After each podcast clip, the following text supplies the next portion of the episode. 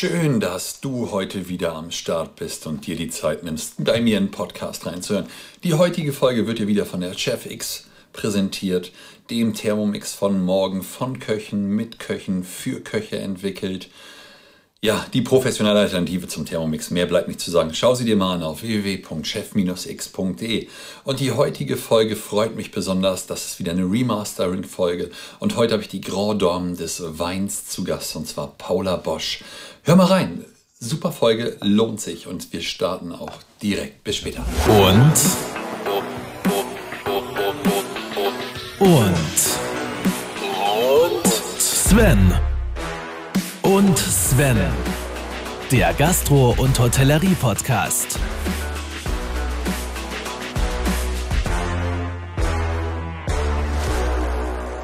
Hallo und schön, dass du zuhörst. Ich unterhalte mich heute mit Paula Bosch. Hallo Paula, schön, dass du dir die Zeit genommen hast und schön, dass du mit mir sprichst heute. Ja, wie du weißt, heute haben wir ja alle noch Zeit. Gerne. Und ich freue mich auch sehr, dass ich bitte Gast sein darf. Es sind schon verrückte Zeiten. Ne? Leider, dass wir gerade so alle so ein bisschen Zeit haben. Wie gehst du denn damit um gerade so? Ja, was soll ich dir sagen? Ich gehöre zu den Menschen, die äh, immer alles recht positiv aufnehmen. Schön ist die Sache nicht. Das ist eine große Katastrophe. Ich gehöre zu den Leuten, die eben auch an die Problematik glauben und bin eigentlich mit dem, was äh, an Maßnahmen getroffen worden ist, zum großen Teil äh, auch mit einverstanden. Ich richte mich danach. Äh, ich bin auf gut Deutsch gesagt komplett eingesperrt, ja. Äh, das ist eben äh, dieses Problem. Wenn man das nicht tut, dann weiß man nie. Hat man, hat man nicht. Mit wem kommt man in Kontakt? Lange Rede, kurzer Sinn. Ich bin sozusagen seit Wochen, seit 10. Mai mit dem Problem Corona von der Außenwelt abgeschnitten. Ich hatte bis dorthin einige sehr nette Aufträge noch für den Sommer. Mir gehen auch zwei Schiffsreisen flöten. Das ist ja das Allerschlimmste, ja, wenn man so eine äh, kleine Kreuzfahrt hat. Und ich machte das ähm, mit einem äh, Reiseunternehmen, mit ID Riva hier in äh, München, die äh, jetzt eine Serie mit mir beginnen wollten auf einem kleinen äh, Motorschiff oder auf einer kleinen Motorjacht für 40 Gäste durch ähm, die äh, kroatischen äh, Inselwelten zu mhm äh, Tuckern zu fahren und ja, von Insel zu Insel ein Weingut zu besuchen. Und dass das natürlich jetzt ins Wasser fällt, weißt du, das ist schon für mich ein Riesenverlust. Es ist nicht nur ein finanzieller Verlust, sondern das ist ein Verlust an, an Freude, an Gefühl, an äh, ordentlichen Essen. Das habe ich zu Hause auch, kann man nicht sagen, aber an netten Bekanntschaften mit Menschen, die A auf dem Schiff mitreisen. Das sind meistens wahnsinnig interessierte Weinleute und auch Gourmet interessierte Leute sind nicht immer nur fixiert auf äh, jene und äh, andere Kulturdenkmäler. Da macht es schon Spaß, diese Kontakte zu knüpfen und äh, sozusagen entspannt mit Menschen zu reisen. Entdeckungen zu machen. Ich bin äh, in Kroatien jetzt auch nicht firm in der Weinwelt gewesen. Ich habe in den letzten zwei Jahren sehr viel besucht, sehr viel mhm. gesehen, auch auf der Weinmesse in Porec.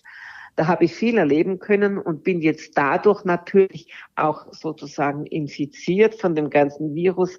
Istrien, was für ein schönes Land, was für eine paradiesische Welt und was für unglaublich nette Menschen hilfsbereit, wenn man bedenkt, was die für Zeiten hinter sich gehabt haben mit dieser ganzen Kriegsgeschichte. Mhm. Und das noch in den 90er Jahren, das kann man sich gar nicht vorstellen, wie gelassen und entspannt und liebenswürdig und großzügig als Gastgeber die Menschen dort sind. Ich bin in einer völlig anderen Welt und lebe jetzt dann hier in Corona-Zeiten äh, in München. Ich habe ein Haus am Bodensee und wohne teilweise hier äh, auch in der Nähe von Köln, mhm. in Rösrath. Also da merke ich dann schon die unterschiedlichen Arten, wie man mit dieser Sache umgeht. Aber schön ist es nicht, jetzt auch bei den Lockerungen zu sehen, wie bedenkenlos die Menschen an diese Sache herangehen. Äh, ich habe vor kurzem in Tagesthemen einen Beitrag gesehen, der hat mich geradezu schockiert, wie die Leute äh, jetzt glauben, glauben können, wie die Sache jetzt einfach mal weg sein soll, wie ein Kriegsende, alles ist vom Tisch. so sorgenlos damit umgehen? Ich weiß es nicht. Ich bin da etwas vorsichtiger. Ich rufe nicht durch die Welt, wo bleibt die Seuche, wo bleibt die Seuche und äh, beantrage auf der anderen Seite sofort Hilfen, wie ich davon überzeugt bin, dass gerade bei diesen Menschen dann doch einige unterwegs sind mhm. und äh, jene Vorteile nützen und auf der anderen Seite dann wieder so schimpfen. Ich nehme es einfach hin, es ist so. Ich habe große finanzielle Verluste, ja. Ich äh, bin ein Mensch, der so erzogen worden ist, dem man beigebracht hat, spare in der Zeit, dann hast du in der Not. Mhm. Das ist in der Gastronomie nicht selbstverständlich. Leider. Ne? Und ich habe, ja, das ist eben ein riesengroßes Problem. Und ich habe das immer getan. Ich habe, wenn man Trinkgeld bekommen hat, hat man eben 20 Prozent auf die Seite gelegt. Ich habe mich immer gut mit Lebensversicherungen eingedeckt. Davon kann ich tatsächlich zehren und bin nicht ganz dem Untergang geweiht, ja. Aber ich bin natürlich auch jetzt in einem Alter, wo man sagen kann, okay, du hast deine Arbeitszeit hinter dich gebracht. Du hast lange genug etwas peu à peu auf die Seite tun können. Aber wenn man da nicht schon frühzeitig angefangen hat, da mal 10 D-Mark, 20 D-Mark, 50 D-Mark, 100 D-Mark, je nachdem. Aber das summiert ja im Lauf der Jahre. Und damit bin ich jetzt sozusagen einerseits über die Runden gekommen, aber andererseits ist einfach so, dass ich auch mit laufenden Kosten richtig Probleme habe. Und äh, ohne Unterstützung geht das natürlich mhm. gar nicht. Das ist ein, ja, ein Thema, das hat jeder und eine Problematik. Aber es nützt nichts, wenn ich nicht dran glaube, dass es weitergeht. Ich muss mich an den Schreibtisch setzen und arbeite vor für die Zeit, die kommt, die man dann wieder die bessere nennt. Dass man eben auch für einen Schnellschuss, für einen Schnellstart wieder bereit ist. Also wir können ja mal, ich, bin auch halt so erzogen, dass man eher das Positive sieht und wir können, glaube ich, ich, ich sage das jetzt mal ziemlich zynistisch und vielleicht auch sarkastisch, vielleicht können wir alle froh sein, dass es so ist, wie es ist und es uns nicht ganz so heftig erwischt hat wie Italien, New York oder die, die Staaten im Allgemeinen und ähm, ja, ich denke, darüber können ja, wir froh sein. Ich an Afrika und, denke, ja. ja, wie die das Problem handeln, ich finde das, ich habe viele Freunde dort, ich habe dort Tisch, Bett und Stuhl, ja, ja, wie die damit umgehen, so in ihren, in diesen privaten Kreisen, das ist schon ganz toll, ja. Und auch, ähm, wie die Regierung die Sache versucht äh, zu regeln. Bei uns in Deutschland wird dann wieder geschimpft und äh, Dinge erzählt, äh, veröffentlicht, die überhaupt nicht zutreffend sind, ja.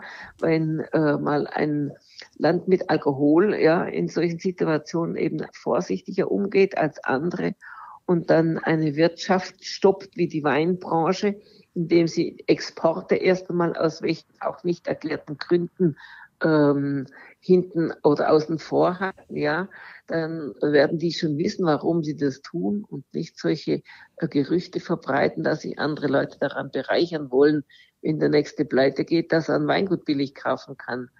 Sowas ist äh, ganz einfach niederträchtig, wenn solche Dinge behauptet werden. Und auch bei uns in Deutschland und wo auch immer werden Dinge in die Welt gestellt, die einfach nicht der Realität entsprechen. Und so schaue ich schon mit großem Erstaunen und auch Respekt auf einzelne Länder, wie die mit dem Problem umgegangen sind, wie sie es in den Griff gekriegt haben. Ich staune über Schweden. Ich bin glücklich, dass wir das in Deutschland so geregelt haben. Da habe ich einen großen Respekt davor. Und ich bin auch der Meinung, dass man das in unseren anderen umliegenden europäischen Staaten schon, ob das Österreich oder die Schweiz ist, äh, richtig in den Griff kriegt. Mhm. Auch mit Kroatien zum Beispiel oder mit Griechenland.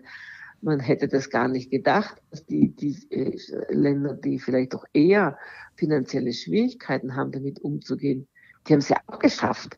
Also ich bin auch der Meinung, dass mit Corona, ganz ehrlich gesagt, viele Dinge oder einige Dinge wegfallen, auch gastronomische Betriebe. Wissen Sie, äh, ich möchte jetzt da keine ähm, Nationalitäten erwähnen, aber die hunderttausendste Dönerbude und Pizzeria, die äh, Gammelfleisch verarbeitet, die ist vielleicht zu Recht auch weg. Dann braucht man halt immer nicht mehr so viele Viecher, die äh, den Heldentod sterben dürfen müssen, mhm. damit wir für Gott und die Welt in Anführungszeichen jetzt äh, so Billigfleisch produzieren können. Vielleicht hat auch diese Krise einige Möglichkeiten geschaffen, ein bisschen besser mit unseren Ressourcen sparsamer umzugehen, darüber nachzudenken. Ich denke natürlich jetzt nicht, wenn man davon ausgeht, jetzt liefert man alles außer Haus, was ja für viele gastronomische Betriebe super ist.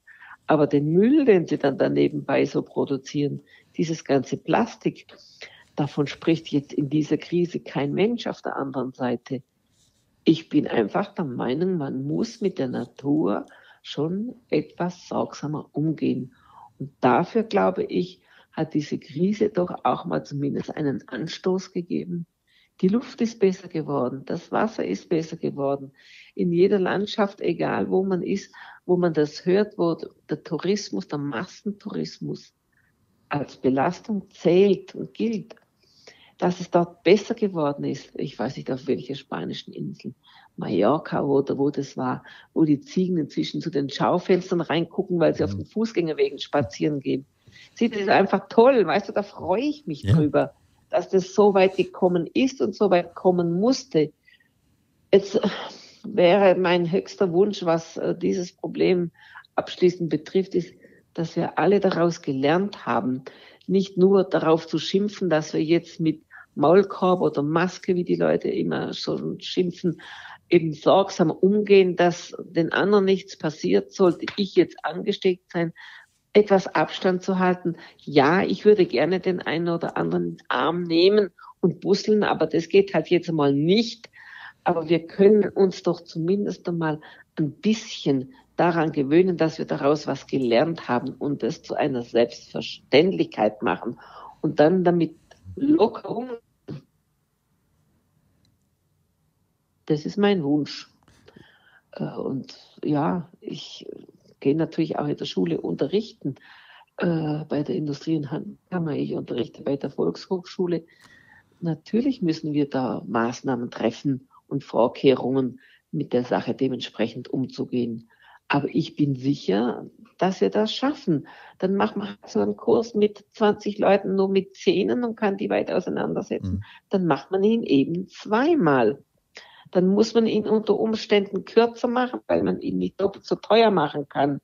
Aber irgendwie ähm, muss man auch akzeptieren, dass die Welt, das ist eine Kugel, die kann man nicht größer machen, die kann man nicht noch mehr aufblasen. Höher und weiter und besser, das ist halt jetzt mal eine Grenze da.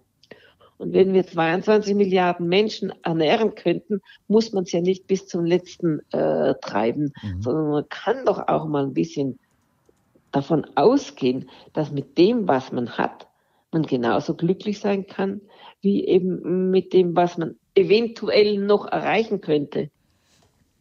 Ich denke, dass auch die Digitalisierung in unserer Branche überall halt auch durch die Krise nach vorne nimmt, dass sich dadurch allein Verhalten der jeweiligen Menschen ändern wird. Aber Paula, was mich mal interessieren würde, wo hat bei dir ja, das, also wo hat das bei dir alles angefangen?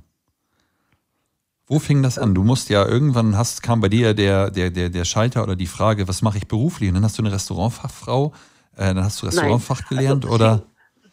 das fing bei mir dort an, wo es bei Kindern heute nicht mehr anfangen kann, weil die Eltern nicht zu Hause sind. Ja, meine Mutter war alleinerziehend. Ich bin in einer Klosterschule äh, erstmal bis zum ähm, schulpflichtigen Alter äh, aufgehoben gewesen und mhm. erzogen worden. Und dann äh, war eben zu Hause äh, die Schwester meiner Mutter, die aber auch jeden Tag für mich gekocht hat. Ich habe jeden Tag frisch zubereitetes Essen bekommen. Und bei uns zu Hause hat man eben auch regelmäßig Wein getrunken. Das gehörte zum äh, Rhythmus in der Woche. Das war einfach selbstverständlich, dass ein gutes Glas Wein zumindest am Wochenende auf dem Tisch gestanden hat. Und das war eben Süßwein. Meine Familie liebte Süßwein von heute berühmten Winzern aus Österreich in erster Linie ja. und auch aus dem Rheingau. Und ich habe als Kind ein Glas Wasser auf dem Tisch stehen gehabt oder Saft, aber ich durfte immer davon probieren. Ja. Das war halt für mich dann schon so ein Kontakt mit dem Produkt Wein, aber nicht Alkohol. In der Schule habe ich mal von einer Lehrerin eine Ohrfeige bekommen, weil ich äh, darüber diskutiert habe oder geredet habe, ich äh, trinke Wein, ich trinke doch keine Cola. Mhm. Wie alt warst Cola du da? durfte ich nicht trinken. Ja, wie alt war ich da? 13, 12, 13. Mhm. in diesem Alter. Das ist ja heute vielleicht was anderes, aber damals war es völlig ausgeschlossen, ja.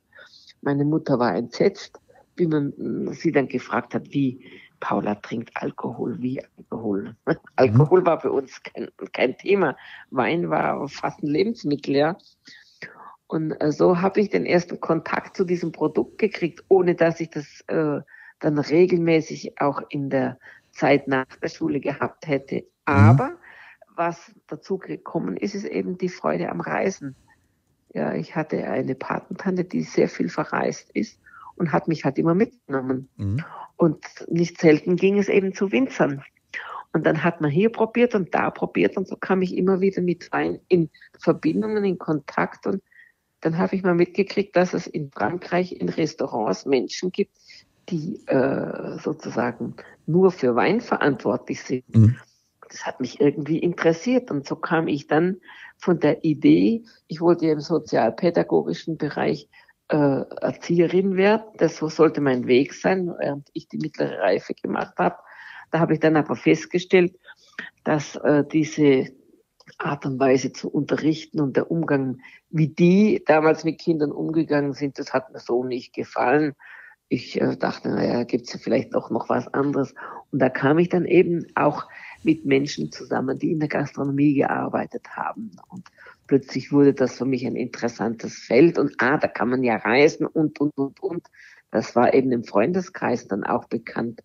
Und so habe ich mich äh, in Himmelsrichtung Gastronomie orientiert, habe eine Lehre gemacht mhm. und habe dann festgestellt, hab, Menschenskinder gibt's ja auch Wein, äh, Wein, ja, das darf ich das mal probieren. Und auf der Weinkarte, wenn Sie da einen Mouton Rothschild und einen Lafitte Rothschild haben, der damals 200 D-Mark gekostet hat und mehr, ja, da bin ich ja schon einmal in Ohnmacht gefallen. Probieren durfte ich nicht. So was machte nur der Oberkellner. Mhm.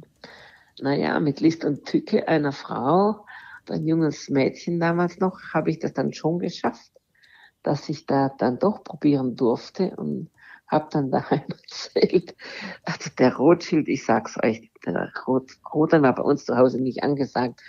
Ich gesagt, ich habe einen Wein probiert, der kostet die Flasche 250 D-Mark. Oh, das war damals, boah. Weißt du noch, was das war? Ja, gut, äh, ich war, das war äh, in den Mitte 70er Jahren. Ja. 81 habe ich ja in äh, Düsseldorf dann angefangen, ja. Es war Mitte 70 und äh, in meiner Lehrzeit. Und da muss man natürlich dann von ausgehen, okay, wenn man damals äh, einen solchen großen Rotwein auf der Weinkarte gehabt hat, äh, es war im Hotel Vorfelder in Waldorf bei Heidelberg, ja, äh, da muss man mal von ausgehen, das war schon etwas ganz Besonderes, mhm. ja. Und ich erzähle daheim, das schmeckt wie Essig. Äh, von da war wieder Rotwein äh, für mich vorbei und ich habe mich den süßeren Gewächsen gewidmet. Aber ich musste ja äh, eine Lehre fertig machen und da lernen sie natürlich auch Getränkekunde. Und das Allerliebste für mich war Wein. Ich hatte dann einen Lehrherrn in der Frillinger Hotelfachschule, den Herrn Bause, der war ein Weinliebhaber. Da war ich genau die Richtige. Ich habe ihm erst mal, äh, wie man so schön sagt, ich bin mit der Tochter des Hauses damals in einen Blockunterricht geschickt worden. Mhm. Das heißt also, da hat man vier Wochen äh, Schule gehabt, war völlig weg vom Betrieb und hat dort auch gewohnt, ist in einem Wohnheim untergebracht gewesen. Und da hat natürlich der Leiter dieser Schule schon allerhand zu tun gehabt, die ganze Rasselbande sozusagen zu beherrschen und zu beruhigen, dass sie auch anständig sind und brav sind, bla bla bla. Die erzieherische Maßnahme war, ich habe ihn erzogen. Wir haben ihm eine Flasche Dom Perignon mitgebracht, um ihn zu bestechen, damit wir halt auch mal außer Haus konnten, wann wir wollten. Hat geklappt, oder? Er hat das natürlich angenommen, war ganz glücklich und ich habe dann immer gefragt, darf ich denn heute Nachmittag oder dürfen wir heute Abend nach dem Abendessen eine Stunde noch in die Stadt? Das war ja ein Kuhdorf Messkirche. Mhm. Nein, Villingen, Schwindel, sorry, das war ja äh, nichts Besonderes, ja. Aber immerhin. Und im Getränkekundeunterricht war ich sein Liebling. Ich wusste schon alles, weil ich eben in diese Richtung, ja, ein, andere haben Jerry Cotton gelesen ich habe halt äh, Bücher gelesen. Mhm. Und wenn er jemanden fragen musste, der keine Antwort hatte, war das die eine Sache. Wenn er eine Antwort wollte, hat er halt mich gefragt, ja. Und meistens konnte ich dann schon äh, die richtige Antwort geben. Und so wurde das Fach Wein, mhm. Getränkekunde, natürlich für mich interessant in der Gastronomie, im Restaurant stehend, wenn der Gast einen Wein ausgewählt hat, zuzuhören, was der Oberkellner da erzählt. Also wenn Sie dem jetzt noch sagen, was da für eine Rebsorte drin sind, was glauben Sie, was der von Ihnen hält? Der meint, Sie sind der Star. Naja, und was ist da drin? Er sagt, ich habe es noch nicht probieren dürfen. Wenn Sie es mich nächstes Mal probieren lassen, wenn Sie es mir versprechen, dann erzähle ich Ihnen die Geschichte dazu. Mhm. Und so kam das halt. Ich durfte probieren und ich habe erzählt. Und so kam das weiter und das Thema Wein war halt dann von dieser Zeit an von meiner Lehre schon interessant für mich. Und so habe ich dann halt weitergemacht und habe mich dann äh, darum gekümmert, naja, wenn es Sommeliers gibt, das möchte ich jetzt auch werden. Und irgendwann kam dann eben die Tatsache, dass ich mich äh, damit auseinandergesetzt habe. Ich habe in der Weinstube Leihmeister einen äh, ganz normalen Arbeitsvertrag gehabt als äh, Kellnerin. Damals war das äh, eine ganz normale Bezeichnung. Heute sagt man, man ist äh, Chef de Rang. Mhm. Das ist genau das Gleiche. Man hat ein paar Tische, für die man verantwortlich zeichnet und bedient dort die Gäste. Und ich war natürlich dann die Weindame. Warum?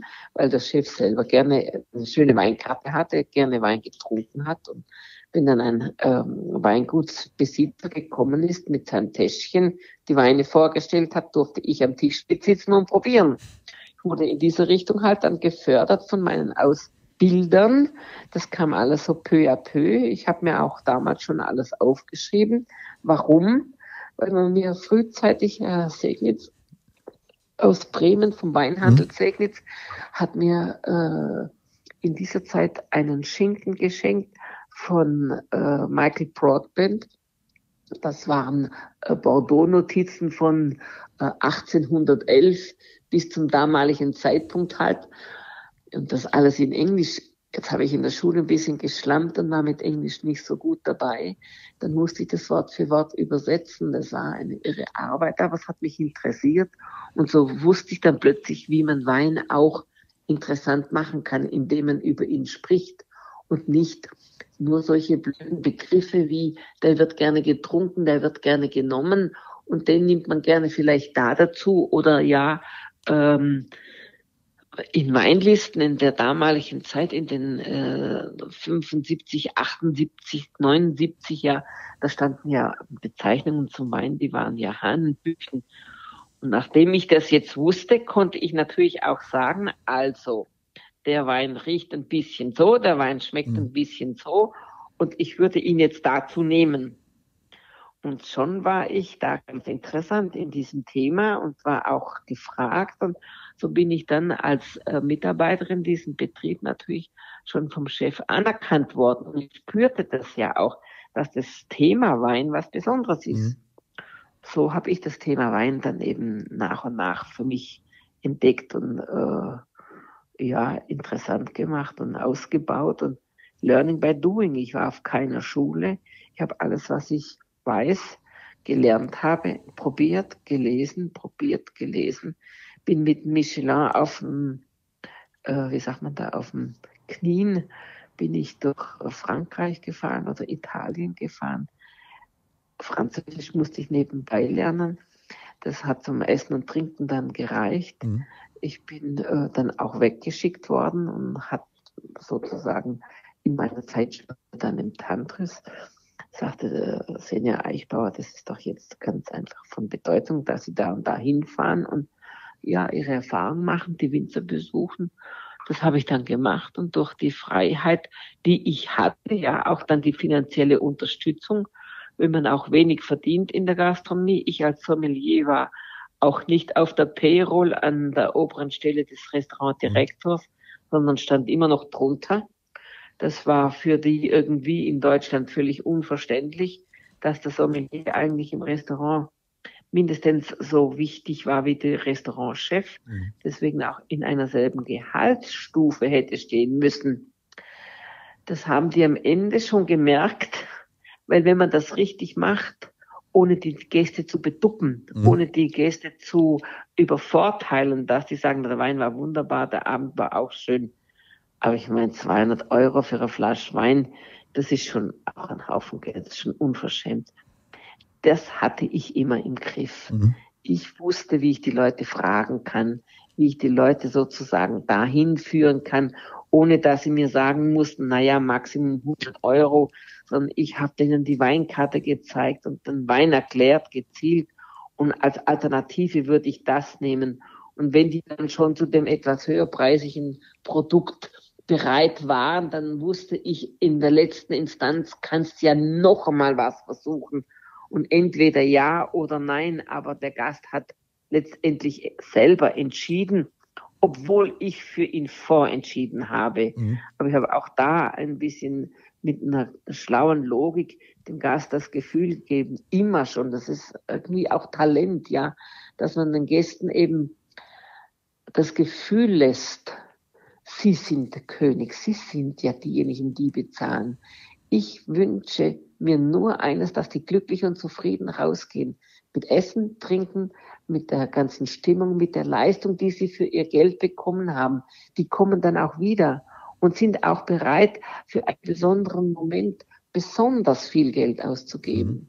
Das war für mich einfach. Das konnte ich. Ich war eine geborene Gastgeberin, ohne dass ich den Leuten sozusagen devot irgendetwas angetragen habe oder äh, gemeint habe, ich müsste einen Wein loswerden, weil von dem Winter habe ich jetzt gerade eine ganz tolle Kiste geschenkt bekommen oder eine Flasche das war eben weit nicht von dem, äh, von den Tatsachen, sondern es war einfach so, dass ich aus freien Stücken und hundertprozentiger Überzeugung etwas verkauft habe, was mir geschmeckt hat, wovon ich überzeugt war.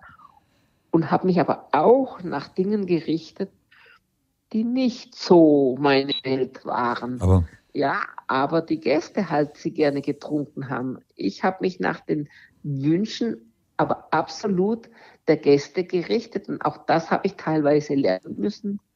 Gab es mal in Düsseldorf eine Story, da war ich in Viktorien. Da hat Günter Scherer gehört, da gibt es eine junge Dame in Düsseldorf, die ist im Interconti Sommelier und mhm. ist sehr erfolgreich, die schätzt man sehr, die hätte ich jetzt gerne bei mir. Der hat das Lokal auf der Köhe eröffnet und hat den Restaurantdirektor mit null Ahnung von Wein, aber Gäste, die gut betucht waren und auch gerne Geld ausgegeben haben und eben nicht nur Dom Perignon und Chablis trinken wollten. Der hat mich dann da eingestellt und das, was ich in kürzester Zeit gemacht habe, ist einen Puy Fumé, einen Nobel Puy Fumé. Ich weiß nicht, ob du von dem schon mal was gehört hast, von Baron L. Ja, doch. Der war von Patrick Ladoucette und der war doppelt so teuer wie dessen normale basis -Cuvée. Mhm. Und die Flasche war so wunderschön. Die haben die natürlich in dieser Modeszene, die ganzen Zaren da oben während der Modemesse besonders gerne getrunken. Und ich war da nicht gefragt. Ich bin da nur hin und her gelaufen und habe den Baron hin und her geschleppt und den mhm. Dom Perignon. War nicht mein Ziel. Bin ich hingegangen und habe den Baron abgeschafft. Habe den kleinen Bruder äh, auf die Karte und habe noch einen zusätzlich einen anderen Puy der genauso gut war, genauso köstlich wie der Baron, aber war natürlich nicht in so einer schönen Flasche. Und der war auch noch preiswerter. Die mhm. Leute haben sich beschwert, haben sich beklagt beim Chef. Ich musste zum Rapport kommen. Frau Bosch, was ist da los? Da sage ich, weißt du, also es ist ja so, ich stelle es Ihnen hin, welcher Wein schmeckt Ihnen besser? Und natürlich hatte ich da recht. Der Chef mochte den besseren der, der billigere war. Da sagt er, ja, aber jetzt muss ich Ihnen mal was sagen. Brot und Spiele, die Leute lieben das. Warum mhm. sollen wir denn denen, naja, sagt er, ich verstehe auch. Auf der anderen Seite natürlich, dass wenn sie dann nicht gefragt sind, dann müssen sie sich was einfallen lassen. Dann machen sie mal vielleicht Wein bei Glas oder was weiß ich, was sie mhm. machen. Lass sich was einfallen und dann funktioniert das dann auch. Es hat auch funktioniert. Ich habe aber erkennen müssen, dass das ein Fehler war. Der Baron muss wieder auf die Karte. Der preiswertere Wein, der konnte natürlich auch auf der Karte bleiben. Zu besonderen Momenten kam der Preiswerte auf die Tafel oder ins Glas. Und der Baron war halt dann, wenn man wichtige Gäste hat oder beobachtet worden ist. Mhm. So habe ich auch gelernt, den Gästen ihre Wünsche zu erfüllen. So, und jetzt erfüll du dir doch einfach deinen Wunsch nach der Chefix. Ja, die heutige Folge wird dir wieder präsentiert von der Chefix, dem Thermomix von morgen, der professionellen Alternative vor allem zum Thermomix. Kein unnötiger Schnickschnack, kein Klimbim, schneller fertig, schneller am Start. Also schau dir die Maschine mal auf www.chef-x.de an. Es lohnt sich auf alle Fälle. Schau sie dir an. Bis später. Und der eine mochte halt Bordeaux besonders gern und der andere Burgunder. Ich kam aber nie auf die Idee zu sagen, Bordeaux ist viel zu teuer, da ist sein Preis nicht wert. Mhm. Der wird abgeschafft, der wird ergänzt durch etwas anderes. Das hat zum Beispiel mein Nachfolger im Tantras ja durchaus erfolgreich geschafft. Waren es aber ja schon andere Zeiten, oder? Ja, aber die Leute haben es auch beschwert am Ende. Wenn einer überzeugter Bordeaux-Trinker ist, dann will der das trinken und das ist völlig wurscht, mhm. äh, ob der Sommelier jetzt davon überzeugt ist oder nicht. Oder wenn einer keinen Riesling mag und Riesling ist in, auf den heutigen Zeiten können Sie das ja durchaus mitverfolgen. Ja, aber man muss den Menschen doch nicht so hinstellen, als wäre er einer Weintrinker zweiter Klasse, nur weil er kein Riesling mhm. trinken will. Was? Kein Riesling? Und Sie finden dann von den übrigen so vielen wunderbaren Rebsorten in Deutschland nichts mehr auf einer Weinkarte. Das ist einfach dem Gast gegenüber respektlos. Da bin ich nicht Gastgeber. Mhm.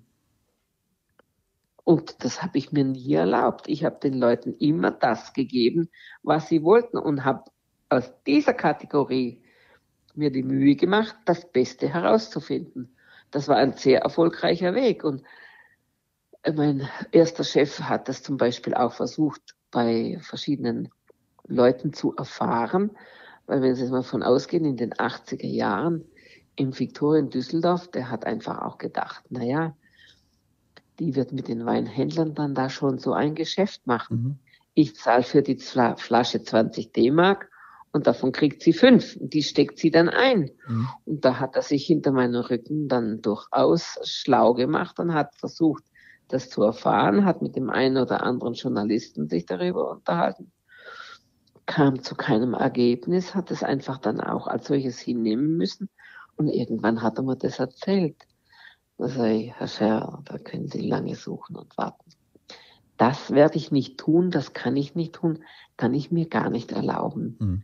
Wissen Sie, jetzt bin ich Deutschlands bekannteste, berühmteste Sommelier, weil ich keine Konkurrenz habe ich aber gegen die Männerwelt ankämpfen muss, weil es ein männlicher Beruf ist. Sowas hat eine Frau nicht zu tun. War die erste Sommelier oder bin die erste in Deutschland, dann kann ich mir ein solches Fauxpas gar nicht erlauben. Ich muss mir meinen Ruf und meine Anerkennung erarbeiten, aber nicht so äh, sich erschleichen. Das geht gar nicht. Und ich glaube, das ist der Grund, warum du dann auch letztendlich Jahre später von den Leuten gehört hast, ja, das ist eine Respektsperson, mhm. vor der kann man also wirklich auch Respekt haben, weil ich habe Tag und Nacht gearbeitet und habe in diese Richtung den Gedanken schon gleich gar nicht gehabt, ja. Mir hat nie was gefehlt. Warum? Ich bin nicht reich geworden, finanziell betrachtet aber ich bin reich an wunderschönen Tagen. An all meinen Arbeitstagen war ich glücklich. Und wenn ich todmüde ins Bett gefallen bin, ich war trotzdem glücklich, weil ich Menschen glücklich machen konnte. Die waren so zufrieden und haben mich äh, sozusagen auf Händen getragen. Das war mein größtes Glück. Mhm. Da kriege ich heute noch Gänsehaut, wenn ich daran denke, wie gut es mir bei der Arbeit gegangen ist und ich auf der anderen Seite die Not und das Elend gesehen habe von Menschen, ach Gottes Willen, es ist schon wieder gleich Montagmorgen, die schon am Sonntagmittag angefangen haben zu jammern, morgen muss man wieder zur Arbeit. Ich habe mich auf die Arbeit gefreut, weil ich wusste, ah, morgen kommt der Müller, übermorgen kommt der Schuster, der trinkt das gern und der isst und trinkt jenes gern. Also ich habe in meinem Leben ein, meine ich, ein erfülltes Arbeitsleben gehabt, weil mir das eben so Spaß gemacht hat, weil ich gelernt habe, was ein Gastgeber sein bedeutet. Ich habe nicht in einem Restaurant gearbeitet, sondern in einem Gasthaus. Und das hat mir meine Mutter beigebracht, ihre Patentante, meine Patentante, sorry. Warum? Weil komm rein, setz dich hin, was willst du trinken? Mhm. Willst du was essen? Gibt es das zu Hause überall heute noch? Nein, die Menschen sind so sehr beschäftigt mit ihrem Beruf, mit ihrem Weiterkommen, mit diesem, das und jenem. Natürlich muss man dies und das und jenes lernen, aber die Kinder können ja nicht mal mehr einmal eins auswendig. Mhm. Sie können vom Essen nichts mehr riechen und schmecken, unterscheiden, weil niemand zu Hause kocht, weil niemand dafür Zeit hat. Ja, in der Corona-Zeit hätte man Zeit gehabt. Ich hoffe, es haben einige genutzt, um ihren Kindern beizubringen, wie ein normal gekochtes Essen ohne viel Geld auch schmecken kann.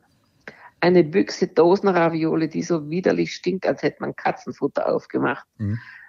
kann es nicht sein. Ja, da kann der junge Mensch keine Freude am Essen haben, sondern er muss schon, wir haben auch zu Hause einen eigenen Garten gehabt. Das hat ja jetzt nun nicht jeder. Aber man kann doch auf den ganz normalen Bauernmarkt eine Sellerie oder eine Kartoffel kaufen. Man muss doch nicht nur zu Edeka oder zu äh, Rewe oder sonst irgendwo rennen. Das ist doch das High-End letztendlich, so ein Edeka-Laden. Aber man muss auch nicht zum Aldi rennen, um äh, minderwertige Lebensmittel dann kaufen.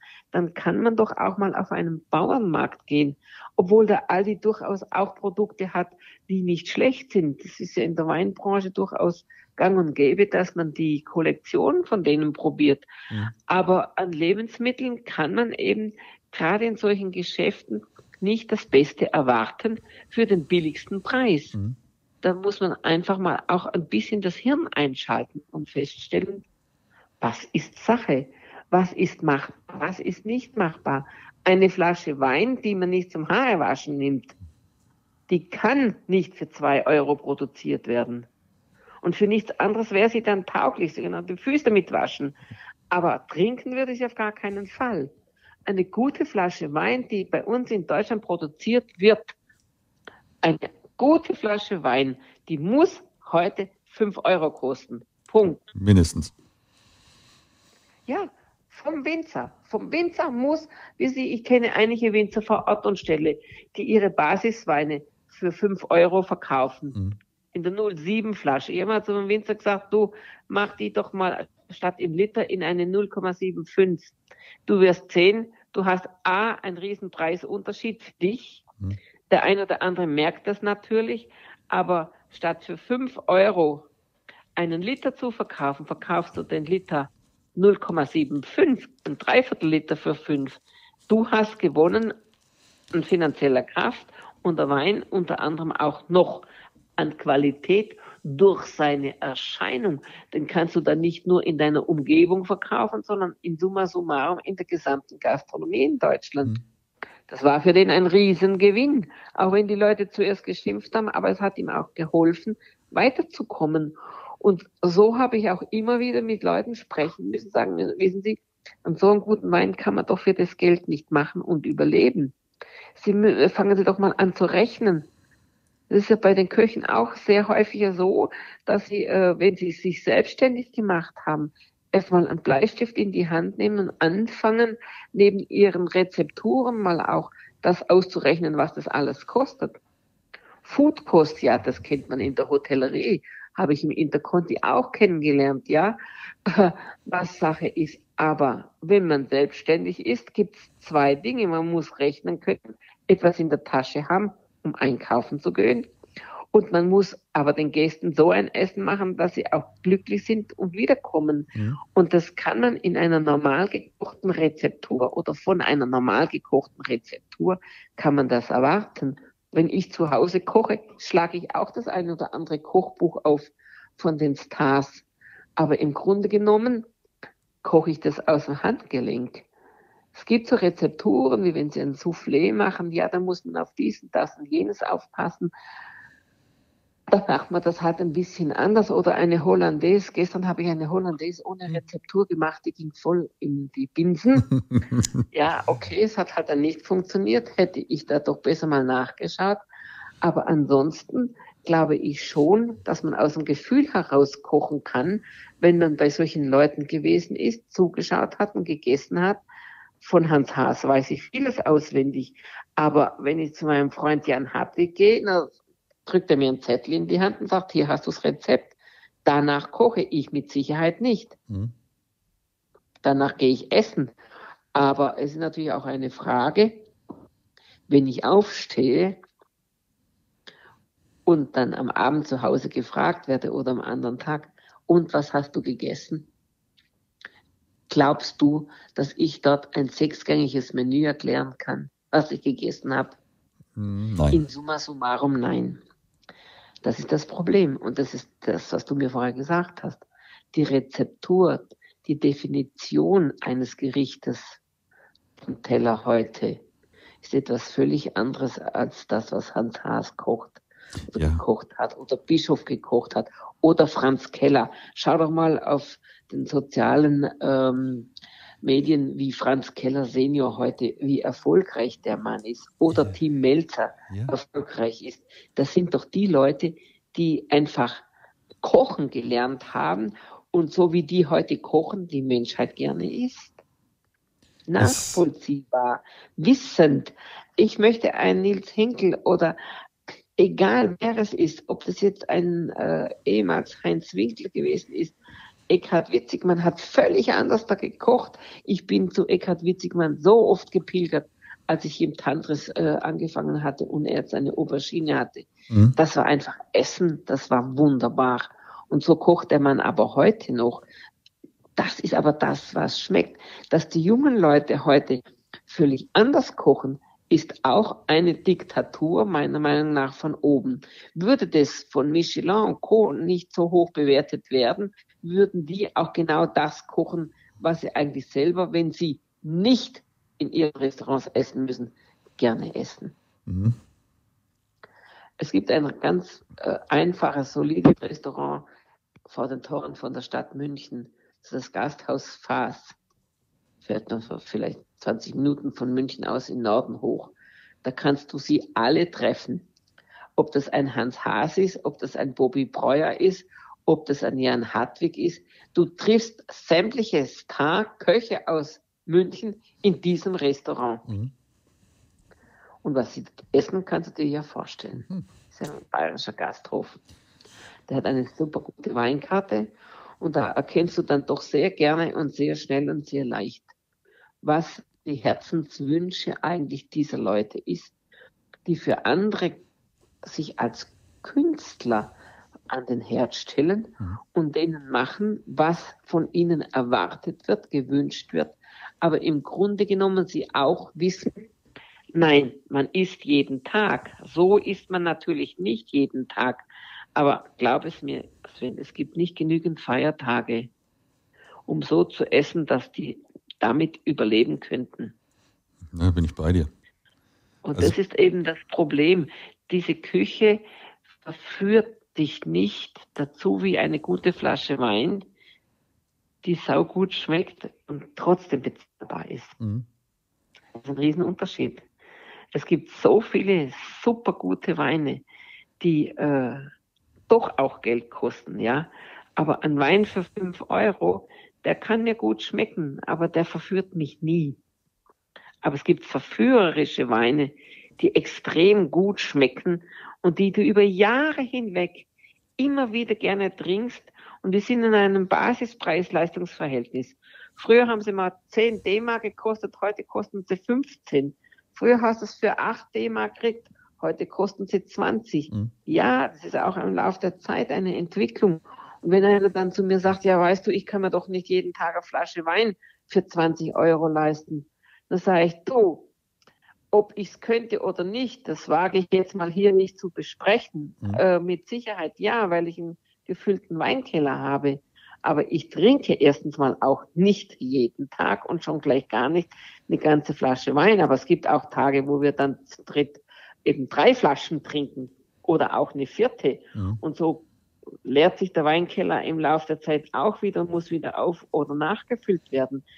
Aber äh, es gibt dann doch auch ein gesundes Mix aus gewissen ähm, Porträts, die eben einfacher sind, preiswerter sind und solche, die teurer sind. Und so ist die Mixtur im Weinkeller nichts anderes als die Auswahl an Restaurants. Eine große Flasche trinkt man eben nicht jeden Tag. Aber eine große Flasche, wenn man mit dem Thema zu tun hat, trinkt man doch einmal in der Woche. Mhm. Auch wenn ich das nicht auf Facebook posten muss oder auf Instagram, um den Leuten zu zeigen, wie toll und wie groß und weiß der Teufel was, ich, wie wertvoll ich trinke. Ich bin kein Journalist, der einen äh, ständigen Blog hat, um den Leuten beizubringen oder zu erklären, heute Mouton, morgen Lafitte, übermorgen dies, das schmeckt so und so. Ähm, ich frage mich, was die Leute mit dem Rest der Flasche machen. Haben die eine so große Familie, die weinaffin ist mhm. und mittrinkt?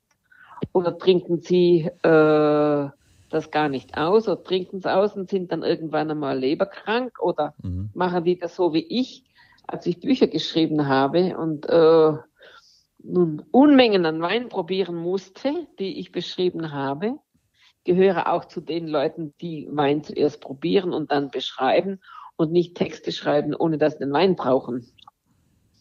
Mhm. Was hast du gemacht? Das, Was hast du denn gemacht mit den restlichen Flaschen?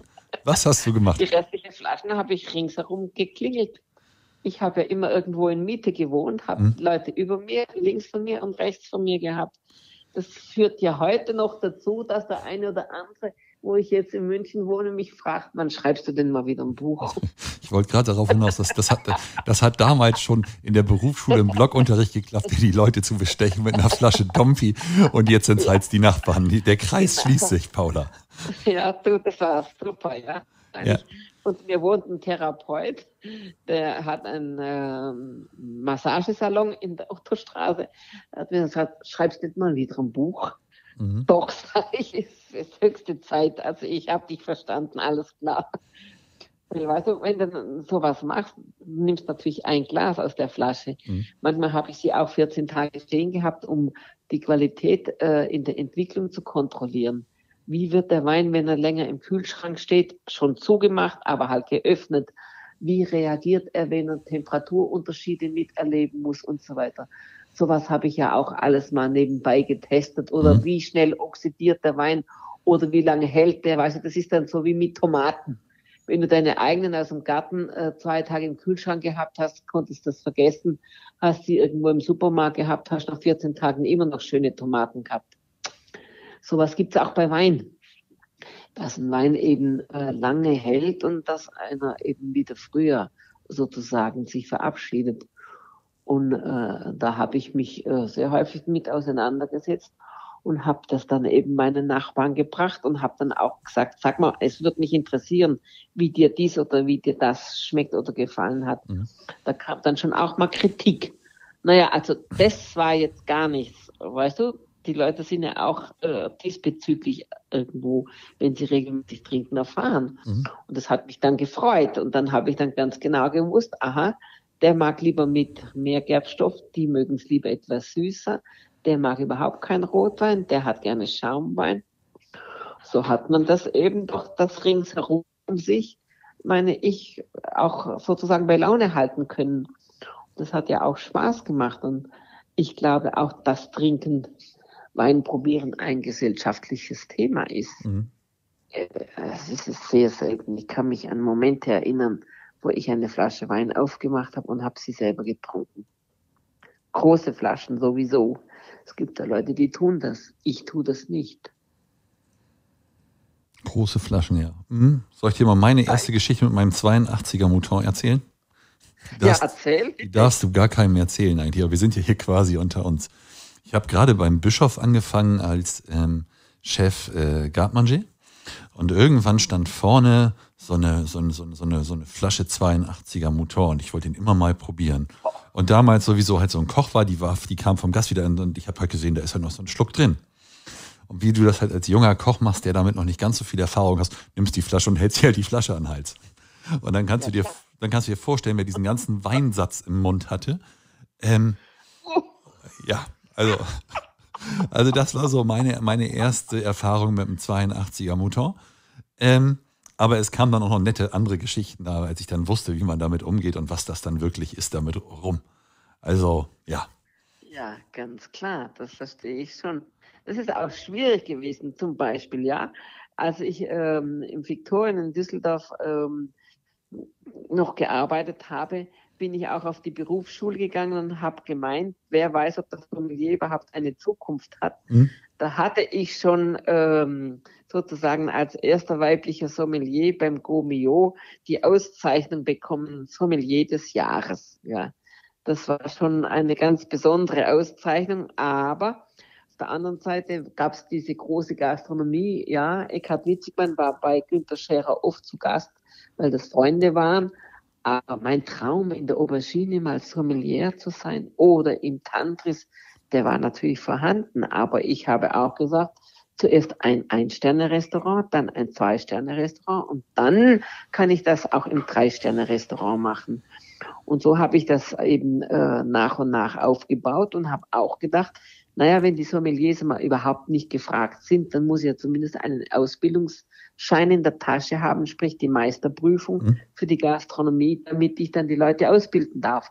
Das habe ich gemacht in einem äh, relativ kurzen Kurs. Ich kann es dir sagen, das war ein Projekt von äh, dem Land Nordrhein-Westfalen. Das konnte man berufsbegleitend in wenigen Wochen machen. Das war ein richtiger Drill, aber die Lehrer, Getränkekundelehrer, das war eine Null. Das war eine Katastrophe. Die Köche, die sind da völlig hilflos gewesen. Ich sagte, das gibt's ja nicht. Irgendwann habe ich zu ihm gesagt, darf ich das mal für Sie machen? Der, der hat sich da hingesetzt und hat gesagt, naja, wenn du meinst, dass du das besser kannst. Ja, habe ich gesagt, also. Und habe da angefangen und habe die da äh, sozusagen unterrichtet mit dem, was Sache war. Mhm. Ja, die waren alle voll auf begeistert. Und ich habe das dann eben auch später gesagt, man kann nichts anderes tun, als eben allen die, vor allen Dingen Köche, die waren ja damals mit in diesem Kurs, die mit der Sache nicht ständig vertraut sind, die kann man nur an die Sache ranbringen, indem man ihnen die Produkte mitbringt. Ich habe in der Berufsschule dann die Weine selber mitgebracht. Viktorien, das, das, das und das, darf ich die drei Flaschen mitnehmen? und habe die das probieren lassen. Hatten wir ja nicht genügend gelesen. Hat gesagt, das ist doch egal, Alkohol desinfiziert, probieren wir alle aus einem. Was soll Ach, das schön. eigentlich? Und habe das denen erklärt, die waren da glücklich und zufrieden. Ins Tantris kommend, haha, ich auch. Ja, ähm, okay, wie schmeckt der Wein? Kleiner Moment, die Flasche, in die Küche, ein Pass. Wir haben alles probiert. Mhm. Ich habe dann auch festgestellt, welche Vorliebe er hat. Er liebt weiße Burgunder sehr. Am liebsten von den Brüdern Ramonet und Madame Leflève. Eckhard Witzigmann liebt Madame äh, Leroy. Der hat Weine teilweise blind von der herausgetrunken, wenn ich ihn so äh, ja hinterlistig mal ein Glas hingehalten habe.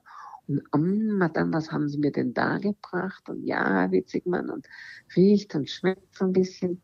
Ich könnte mir vorstellen, es ist ein Burgunder von meiner Freundin. Und da war ich dann immer ganz glücklich, dass der Mann so gut probieren konnte. Und es war mir dann auch wichtig, dass das Hahas lernt. Und das konnte ich ja nur bei ihm beibringen, indem ich mit der Flasche bei ihm in der Küche stand. Mhm. Und das war einfach wichtig, auch was übrig geblieben ist von einem Gast, mit ihm zu teilen, mit ihm zu probieren, ihm zu erklären. Der hat ja auch gefragt, warum ist es jetzt so und das gefällt mir jetzt deswegen. Ist er noch zu jung oder ist er schon zu alt? Der schmeckt so ein bisschen muffig. Ah, das ist Kork. Aha, okay, ja. Mhm. Das war für mich ganz, ganz, ganz selbstverständlich, dass man gerade Menschen mit den Köchen, die von diesem Thema sozusagen überhaupt nie involviert waren, weit weg waren von diesem Thema, dass man sie da heranholt. Und so konnte ich auch eine Gemeinsamkeit und eine Verbindung und auch ein Verständnis für das Produkt Wein schaffen. Und ich glaube schon, dass er mir das bis heute dankt, dass er Wein als Koch eben aus diesem Grund vollkommen anders sehen und betrachten kann und eine ganz andere Beziehung dafür gewonnen hat. Mhm. Früher war es ja so, in der Zeit, wo ich in Königstein gewesen bin, da hat man nicht den äh, Sommelier eingeladen, weil es ja keinen gab in Deutschland zu Weinreisen. Aber fragen Sie mal die Köche, die ja im, im betuchten Alter sind, so um die 60, Franz Keller und so, die würden das, würden dir das alle sagen die sind von sämtlichen Champagnerfirmen, ob das Pommery war, ob das Laurent Paillet war, egal was das war, sind die auf die Weingüter, sprich in die Champagnerhäuser eingeladen mhm. worden, haben Sausenfeste gefeiert, haben sich den Champagner sozusagen in den Hals schütten dürfen. Nicht nur naschen und nippen, sondern kippen dürfen. Mhm. Das waren für die Riesenfeste. Mhm. Irgendwann kam halt der Sommelier und hat dafür gesorgt, dass er eingeladen wird. Und so wurde dann der Koch in Hintergrund gedrängt, was das Getränk betrifft. Der wurde damit gar nicht mehr konfrontiert. Der musste sich dann Weinnamen sozusagen an den Kopf werfen lassen, ohne dass er wusste, was das eigentlich ist. Und das war meine Erkenntnis, das kann es ja nicht sein, wenn ich diesen Teller probieren darf, muss der dazu diese Flasche probieren. Mhm. Das war für mich ein ganz großer Gewinn in unserer menschlichen Beziehung, die wir 20 Jahre in einem Sitzverhältnis gepflegt haben. Mhm. Die Distanz haben wir immer gewahrt, aber jeder hat von jedem halt eben auch etwas mitgenommen und gelernt. Das ist heute nicht mehr so. Schade ist. Die Rezepturen. Weißt du, äh, denk doch an den Teller vom Jan. Mhm. Bob Breuer hat sich da ein bisschen zurückgenommen, der hat nicht mehr ganz so viele Komponenten auf dem Teller. Aber ganz ehrlich gesagt, was soll man dazu trinken? Ist doch ein Sommelier vollkommen überflüssig geworden mit seinen Speisenempfehlungen, wenn man einen solchen Teller vor sich hat.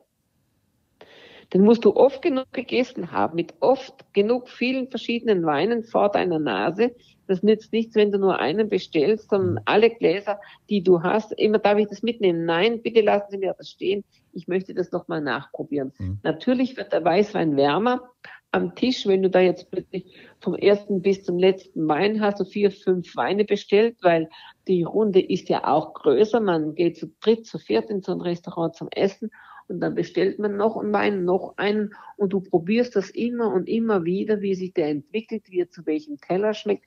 Dann wirst du feststellen, dass er nicht nur wegen der Temperatur plötzlich besser passt, sondern weil er sich auch entwickeln konnte mit der Luft und, und, und, und. Und du wirst feststellen, der hat überhaupt nicht dazu gepasst.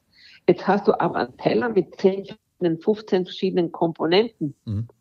Da bist du als Koch die Nummer eins und der Star. Aber derjenige, der dazu was empfehlen soll, zum Trinken, vollkommen, vollkommen überflüssig. Warum? Weil du als Gast auf keinen Fall haben willst, dass du zu einem solchen Teller drei verschiedene Getränke zugemutet bekommst. Mhm. Also zur rechten Seite trinken Sie bitte den weißen, zur mittleren trinken Sie dann den rosaroten und zur linken trinken Sie vielleicht den süßen oder dergleichen. Weißt du, da, da gab es ja schon Riesenentwicklungen, auch mit Gewürzen und mit den Kräutern, mit mhm. den scharfen Noten, mit den Säuren und dann mit den Fermentierten. Ja, und das alles dann letztendlich auf einem Teller, das macht die Position des Sommeliers mit Speisen, Weinempfehlungen in der Tat meiner Meinung nach überflüssig. Okay. Schade wäre. Das wäre schade äh, schau auf Wenzberg kannst du hervorragend essen. Mhm. Aber wenn du einen solchen Teller hast, dann musst du ganz einfach wissen, ja, ich muss mich als Sommelier zurücknehmen, weil hier ist die Bedeutung von der Küche im Vordergrund, ja. Aber mit drei, vier verschiedenen Gläsern zu einem Teller tut man sich sehr schwer, eine mittlere Lösung zu finden, ja. Aber weißt du, so eine Alternativlösung, aber ist die Alternative der das dann der Wunsch des Gastes? Wahrscheinlich nicht, weil ein, eine Alternative. Wenn er sich auf ein, ja, eine Alternative ist und bleibt eine Alternative. Genau. Aber wenn du dich auf ein Menü einlässt, dann weißt du, welche Komponenten auf dich zukommen. Ja, du fängst mit Austern, Kaviar, äh, Steinbutt meinetwegen oder eine Forelle und dann kommt ein Steinbutt und dann kommt vielleicht ein irgendwas mit Kalb und dann kommt was mit Täubchen und dann kommt noch irgendwas mit Rind, dann kommt Dessert und äh, meinetwegen noch Käse. Aber wie das letztendlich alles zubereitet wird, ja, das weißt du nicht. Und mit welchen Beilagen und welchen Komponenten es verändert wird im Geschmack, weißt du auch nicht. Also kannst du dich nur auf das Risiko, die Reise des Chefs aus der Küche einlassen Oder aber du sagst, nein, ich nehme kein Menü, ich esse à la carte, ich nehme die Vorspeise, den Hauptgang und dieses Dessert. Und da weißt du aber dann ganz genau, okay, dazu kann ich das trinken, was mir der Sommelier empfiehlt, was zum Hauptgang passt und das trinken, was zum Fisch passt. Und wenn ich noch äh, Luft habe, trinke ich dann das zum Dessert. Mhm. Also die Komponenten sind dann auch, oder sagen wir, die Größen sind ja kleiner geworden. Du musstest dann nicht mehr von einer ganzen Flasche zurückgehen auf eine halbe Flasche. Die hat sich ja nie wirklich durchgesetzt. Aber die glasweise äh, Geschichte, die ist sehr wohl gekommen. Die, wenn man die richtig äh, gehandhabt hat, hat äh, große Zukunft gehabt. Ich habe im Tantris von äh, der Edelzwickerkultur glasweise und Torcolato und einen Coteron, das waren die Schankweine im Tantris, mhm. als ich angefangen habe, habe ich so verändert und äh, sozusagen äh, bis auf die Spitze getrieben, dass ich am Ende meiner Tage natürlich auch mit dem entsprechenden technischen Hilfsmittel wie Coravin es so weit gebracht habe, dass ich glasweise Mouton, Lafitte, Romane Conti, Montrachet, Meursault, große Gewächse von Rieslingen, äh, alte Spätburgunder, junge Spätburgunder, alles glasweise servieren konnte, mhm.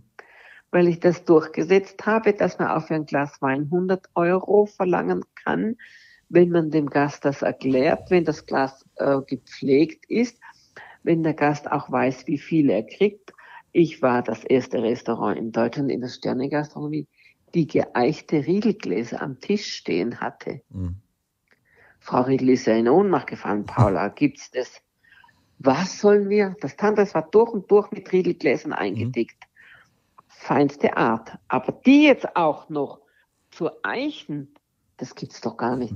Und das Personal, Frau Bosch, Sie haben Vogel, ein geeichtes Glas Wein auf den Tisch stellen mit Eichstrich, das geht ja gar nicht. Dann sage ich, hallo, das ist ein Riedelglas, das ist kein Plastikbecher. Und wenn der mhm. Gast ein Glas Wein trinken möchte, dann muss er doch sehen, das ist 0,1. Es gibt ja immer Leute, die schon beim Schnaps sagen, es darf ruhig ein bisschen mehr sein weil sie nicht glauben, was ist 0,2. Mhm. Und am Ende des Jahres ist der Chef der Überzeugung, dass ich fünf Flaschen Schnaps selber getrunken habe. Nee, ich habe sie nicht selber getrunken, sondern falsch ausgeschenkt. Und beim Wein ist es nun mal so, bei 0,75 Liter muss ich sieben Gläser aus der Flasche bringen. Punkt. Mhm. Und das geht nur mit Eichstrich. Und dann weiß ich, was ich ausgeschenkt habe und der Gast auch. Das hat sich durchgesetzt. Ich bin im Tantris gegangen und habe eine Palette von großen Weinen glasweise ausgeschenkt, damals noch ohne die Möglichkeit von Coravas. Und wir haben äh, ein ganz anderes System gehabt, das kennst du auch noch, wo man mit so einer Pumpe die Luft aus der mhm. Flasche rausgeholt hat. Nur zu gut. Ja, also, ich meine, dass das nicht 100% perfekt war, ist schon klar. Coravan ist da heute weiter und Coravan ist noch lange nicht perfekt. Mhm. Aber immerhin hat es den Genuss in kleineren Mengen von Wein eben unterstützt, gefördert und damit sind die Gäste heute durch die Tatsache, dass sie auch Auto fahren müssen, finde ich schon bevorteilt und haben es einfach sehr viel einfacher und besser als wie vor 20, 30 Jahren. Und so kann ich, muss ich auch in einem super Restaurant Dinge essen können, die mir einfach schmecken. Ich glaube, dass die Zukunft darauf hinaus äh, auch äh, sich wieder ausrichten wird, dass ich selbst bei einem perfekt gekochten Teller einfach etwas auf dem Teller haben will, wo ich sagen kann, okay, Menschenskinder, Jan Hartwig hat mir ein Schnitzel gemacht, das war der Wahnsinn. In meinem Leben noch nie habe ich das gegessen. Paula, dann lass uns doch mal das probieren, den lieben Jan mal festzunageln, wenn ich das nächste Mal in München bin, dass wir beide einen Schnitzel bei ihm kriegen. Ja, du, äh, der äh, Hans Haas macht dir das sofort. Hans Haas macht dir ein Wiener Schnitzel, wenn du das möchtest. Wenn du zu dem sagst, also äh, ich hätte gern dies oder das oder jenes, ich möchte gern ein regionales Menü mit den und den äh, Komponenten, dann macht er dir das. Das mhm. ist für Hans kein Problem. Ich glaube, Jan wird dich für verrückt erklären und sagen, ich, also weißt du. Ich werde ihn nachher auf Instagram also, mal anschreiben, ob wir beide den Schnitzel bei ihm kriegen, wenn wir das nächste Mal kommen. den Spaß mache ich mir gleich. Ja, ja, das machst du. Ja. ja schauen wir mal, worauf hin oder wo das darauf hinausgeht. Ja, ja. Paula, aber weißt du, was schön ist? Wenn man dir so zuhört, dann hat man das Gefühl, dass das mehr Berufung, mehr Leidenschaft bei dir ist als alles andere. Und es ist echt schön, dir zuzuhören. Und ich weiß nicht, ich, ich, weiß nicht, ob du mitgekriegt hast, wie schnell die Zeit gerade verflogen sind. Wir sind beide schon seit über einer Stunde. Ähm, Wahnsinn. Ehrlich. Ich sitze in meinem Büro und schaue in den Garten raus oder schaue auf ein paar Bäume und vorbeiziehende Wolken. Auf der hinteren Seite habe ich Wald. Äh, ich habe keine Uhr. Wenn ich mich mit dir verabrede und weiß, du brauchst die Zeit, dann kriegst du die Zeit, die du brauchst. Das ist saulieb von dir, Paula. Wenn du sagst, du hast jetzt viel, du hast viel zu viel gequatscht, dann ja, dann ist es so. Nein, ich, also. Ich habe auch den Vorwurf, ich komme äh, vom Stöckchen nicht weg. Also, also, also, also, Paula, ich würde mal sagen, für heute reicht's und wenn du Lust hast, hätte ich zumindest Lust drauf, dich in einem halben, in einem Dreivierteljahr nochmal mit mir zu verabreden und nochmal einen zweiten ja. zu machen. Da hätte ich mega Lust drauf, vielleicht wenn die ganze Geschichte zu Ende ist, du aus Kroatien wieder da bist oder so. Ja. Weil ich, ich kann mich nur bedanken für deine Zeit und wirklich für das offene Gespräch und sau cool. Vielen Dank, Paula. Ja. Keine Ursache. Es war mir eine große Freude, dass ich bei dir sprechen durfte und dass du überhaupt auf die Idee gekommen bist, mich anzurufen, den Wunsch hattest. Das ist ja auch für mich persönlich etwas ganz Besonderes, dass ich sehr zu schätzen weiß. Und dafür danke ich dir von ganzem Herzen. Und wenn es sich eine Gelegenheit ergeben sollte, du in München bist, du hast meine Rufnummer, ruf mich an, wenn ich Zeit habe, da bin, dann trinken wir ein Gläschen oder auch eine Flasche. Das machen wir beide, Paula, und dann werde ich den lieben Jan jetzt auf den Schnitzel festnageln. Ja, ganz klar, das machen wir gerne. Ich habe einen netten Kollegen da, da kriegen wir bestimmt auch eine gute Pulle dazu. Das ist super. Paula, ich danke ja. dir und ich wünsche euch da draußen allen einen schönen Tag. Ciao. Danke, alles Liebe, alles Gute, bis ganz bald. Bis dann. Vielen Dank nochmal an Paula für das nette Gespräch. Wenn du mir noch nicht folgst, lass überall einen Daumen hoch da, abonniere meinen Podcast, bewerte ihn mit 5 Sternen, hau in die Tasten, schreib was Nettes. Ich freue mich auf alle Fälle. Nochmal vielen Dank an den heutigen Sponsor, an die Chefix, der professionellen Alternative zum Thermomix. Von Köchen mit Köchen für Köche gebaut. Schau ihn dir an auf www.chef-x.de. Bis zum nächsten Mal. Ciao. Und Sven, der Gastro- und Hotellerie-Podcast. Wir hören uns. Bis bald.